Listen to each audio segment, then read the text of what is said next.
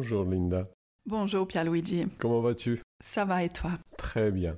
Alors aujourd'hui, nous allons reprendre le thème du désir sexuel chez la femme. La dernière fois, nous avons parlé des problématiques liées au manque de désir et nous avons essayé de répondre aux questions qui peuvent être posées par les femmes qui se plaignent de manquer de désir. Euh, nous avons voulu relativiser ce problème en expliquant comment le désir se manifeste chez la femme. Et donc aujourd'hui, nous allons aborder comment l'identité sexuelle peut évoluer tout au long de la vie et on va davantage proposer des pistes d'aide euh, pour celles qui aimeraient améliorer un manque de désir. Et on va le faire après notre jingle.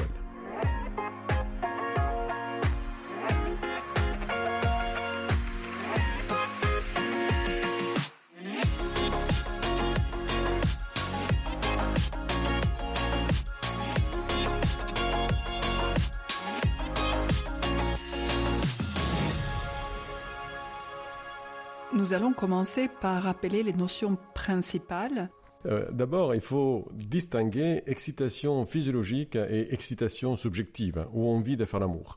Cette dissociation est claire dans certaines situations, par exemple, de violence sexuelle. Il est important de mentionner que l'excitation réflexe n'a rien à voir avec le désir. Le vagin se lubrifie automatiquement, par exemple. Cela ne signifie pas que la femme est excitée subjectivement et qu'elle désire un rapport sexuel. Un autre point important que nous avons évoqué la fois dernière est que le désir de la femme est très dépendant, et beaucoup plus que chez l'homme, du contexte, donc du comportement du partenaire, du lieu et du moment. Un autre point, c'est que d'un point de vue clinique, la préoccupation d'un manque de désir chez la femme est en grande partie expliquée par le fait que la femme adopte un critère très masculin, qui lui demande à avoir envie quand l'homme en a envie l'homme croit que la femme fonctionne comme lui. Du coup, si la femme revenait à des critères plus adaptés à sa physiologie, à sa psychologie, elle souffrirait probablement moins du fait d'être en décalage à cause de la perception biaisée de cette norme. Enfin, nous l'avons vu également dans le podcast précédent, concernant l'éjaculation précoce ou le perfectionnisme, la frustration et la peur de l'échec dépendent des exigences que nous nous imposons. Il est donc important de ne pas s'imposer des fonctionnements qui sont trop éloignés de ce qui est possible de faire. La dernière fois, nous avions parlé un peu de l'identité sexuelle. L'identité sexuelle est plutôt stable, mais pas obligatoirement. Des femmes qui se disaient homosexuelles pouvaient être amenées à se dire hétéro ou bisexuelles plus tard dans leur vie. En fait, l'identité sexuelle n'est pas une étiquette qu'on colle et qu'on ne se décollera plus jamais.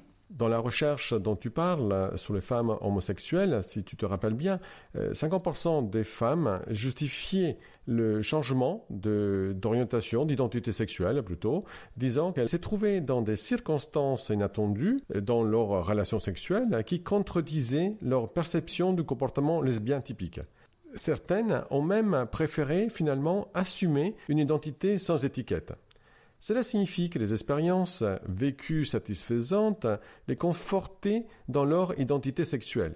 Si par contre les expériences sexuelles étaient insatisfaisantes, ces expériences semaient le doute sur leur orientation sexuelle. Par exemple, la femme peut se dire Tiens, les expériences avec les hommes ne marchent pas, alors peut-être je suis lesbienne. L'identité sexuelle est une déduction des résultats des expériences précédentes. Alors certaines de ces femmes ont même expliqué qu'aucune étiquette ne pouvait représenter pleinement la diversité des sentiments sexuels qu'elles ont éprouvés avec différents partenaires féminins et masculins dans différentes euh, circonstances. En général, euh, quand la sexualité n'est pas étiquetée, c'est que la personne ne peut ou veut pas étiqueter euh, son identité sexuelle. Alors souvent parce qu'il y a incertitude quant à sa sexualité ou réticence à se conformer à une sexualité et euh, refus des étiquettes. Donc l'individu souhaite se sentir libre dans ses attirances qui peuvent être multiples. Mais Pierluigi, abordons maintenant comment la thérapie peut aider les femmes qui manquent de désir. Nous avons vu que le désir n'est que une des nombreuses motivations sexuelles. La femme peut être motivée par le partage d'un moment d'intimité ou motivée par l'envie de faire plaisir ou autre chose. La prise de conscience d'un large éventail d'expressions du désir chez les femmes a donc des répercussions profondes sur l'évaluation et la gestion des difficultés d'excitation et de désir. Dans la pratique clinique, l'accent est mis donc d'abord sur l'évaluation des motivations euh, sexuelles. Comment se motiver vers les relations sexuelles? Qu'est-ce qu'il faut faire pour que euh, la femme, l'homme, soit motivé à mettre en place des relations sexuelles? Alors, plutôt que attendre que le besoin sexuel inné se manifeste ou qu'un désir soit présent, peut-être qu'une modification du contexte peut influencer le désir chez la femme. C'est-à-dire que le comportement du partenaire, le lieu et le moment, ce sont des éléments qui peuvent influencer le niveau d'envie. Donc nous l'avons déjà dit, la femme est particulièrement sensible au contexte pour l'envie d'une interaction sexuelle. Oui, en effet, il est difficile de considérer le désir sans considérer les aspects du contexte. Le contexte peut aussi inclure euh, les sentiments pour le partenaire et euh, aussi le mode relationnel plus général du couple. Après, l'état psychologique et médical de la femme est à prendre en considération et aussi les contextes culturels. Par exemple, avoir reçu une éducation qui critique certains comportements sexuels peut faire obstacle au désir. C'est donc cette évaluation multidimensionnelle qui guidera la thérapie afin de parvenir à construire un contexte favorable à l'expression du désir et de la sexualité. Il y a aussi les aspects pratiques du contexte sexuel. Le clinicien souvent fait également une évaluation détaillée du contexte sexuel habituel du couple.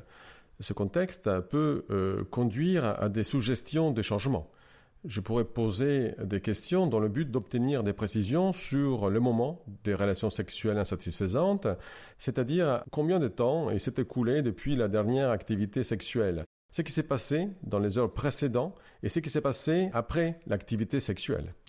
De même, les indices sexuels et les moyens de communiquer l'intention sexuelle de l'un ou de l'autre des partenaires sont évalués parce qu'ils sont très importants les baisers sexuels, les, étreintes et les compétences spécifiques en matière de stimulation non génitale et génitale sont tous des détails qui peuvent euh, largement influencer la situation.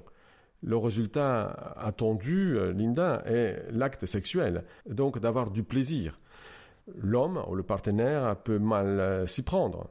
Il ou elle a des comportements maladroits il ne sait peut-être pas ce qui est important pour euh, la partenaire. Au pire, si le partenaire maltraite la femme pendant la relation sexuelle, celle-ci, évidemment, euh, n'aura pas de plaisir. Elle ressentira plutôt de la frustration ou de l'anxiété. Elle voudra par conséquent éviter les relations sexuelles qu'elle considère insatisfaisantes ou dégradantes ou même douloureuses. Et puis, nous pouvons évaluer le plaisir partagé. C'est indispensable. Est-ce que les partenaires se font plaisir à tour de rôle et se guident-ils sur les meilleures manières de donner et de recevoir du plaisir? Croit-il que donner et recevoir doit se faire simultanément, ce qui en réalité peut être difficile pour de nombreuses femmes est-ce que les partenaires sont flexibles, c'est-à-dire sont-ils satisfaits d'une excitation ou d'un plaisir sans nécessairement avoir d'orgasme ou de rapport sexuel complet? Ou y a-t-il un sentiment d'obligation? Qu'une fois commencée l'interaction sexuelle, ben, il faut atteindre certains objectifs J'ai souvent eu des patients qui avaient des objectifs discutables. Le couple avait comme obligation que les deux partenaires aient un orgasme alors que ce n'était pas forcément la demande de la femme. Tout comme il y a des hommes parfois qui s'imposent des rapports sexuels à répétition, il y a également des femmes qui s'imposent des orgasmes multiples. Plus la satisfaction dans la relation sexuelle est conditionnée par ces objectifs, plus évidemment il y a le risque de frustration. Euh, cela pourrait être la croyance qu'il faut avoir un orgasme pour que la relation euh, sexuelle soit réussie.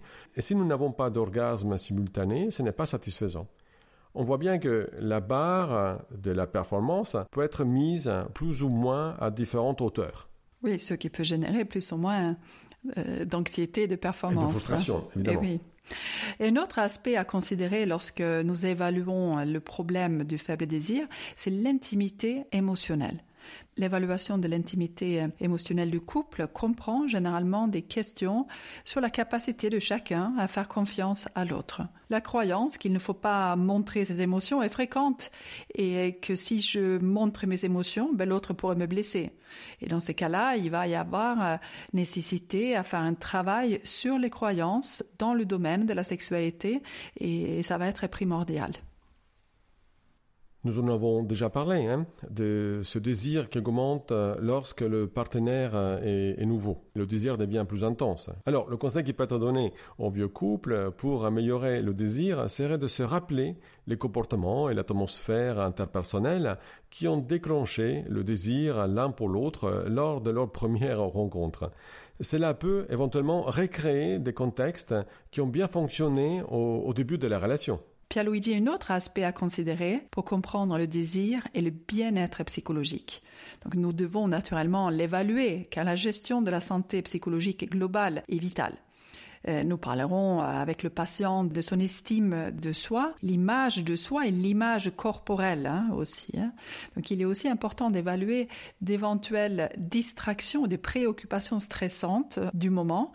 Et, si des tracas quotidiens euh, pèsent sur la femme, ben, il va être difficile d'avoir la tête euh, à penser au sexe.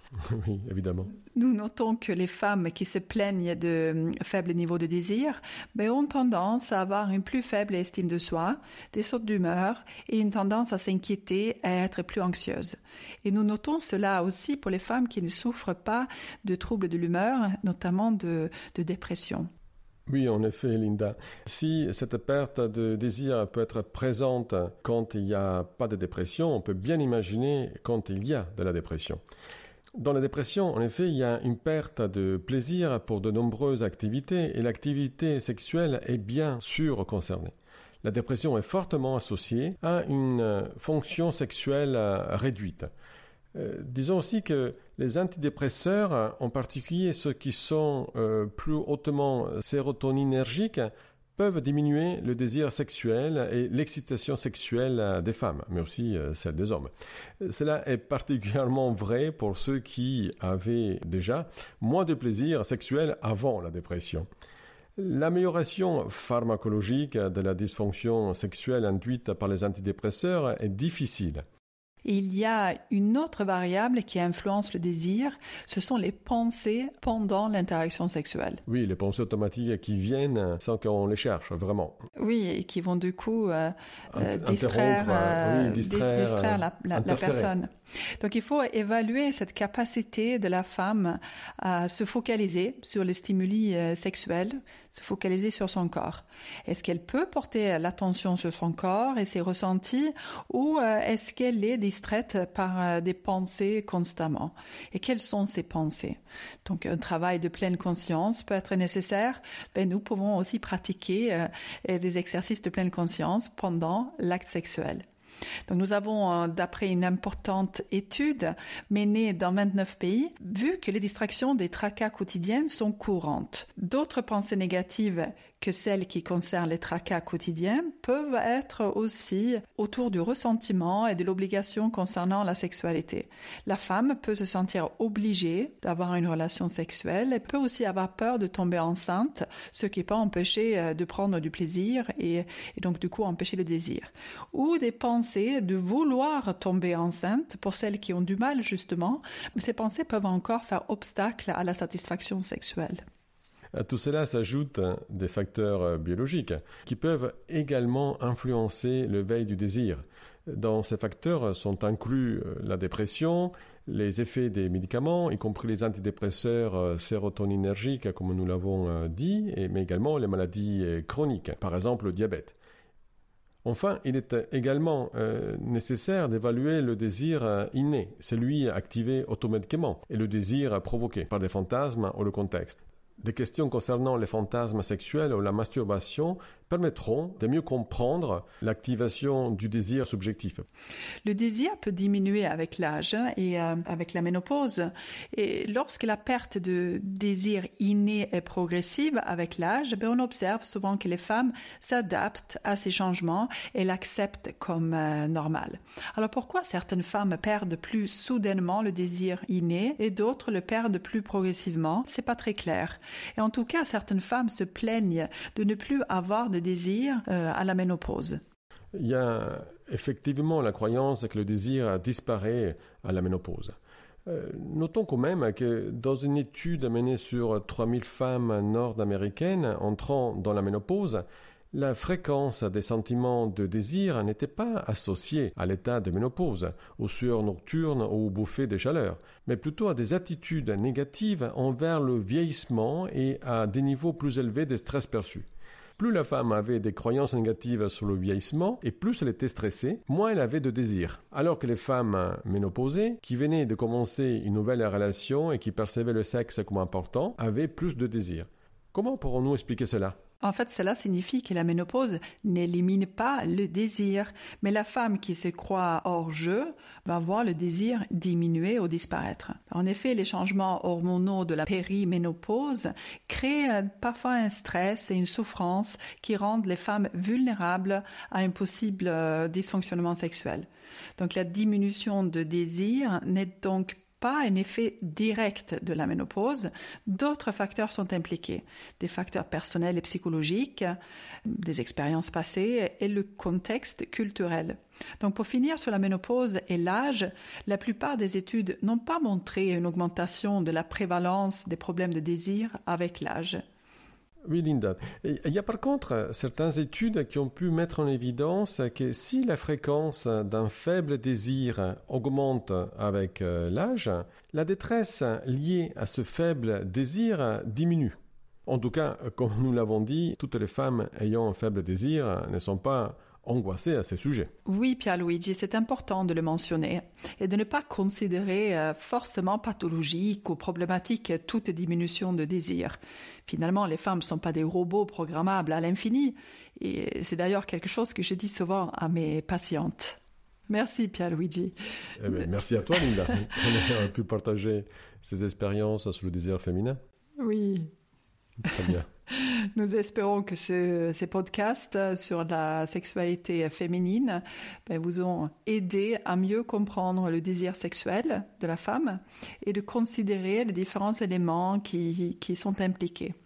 Donc l'analyse euh, fonctionnelle du clinicien, quand il y a une plainte de la part de la femme, doit, être, globale.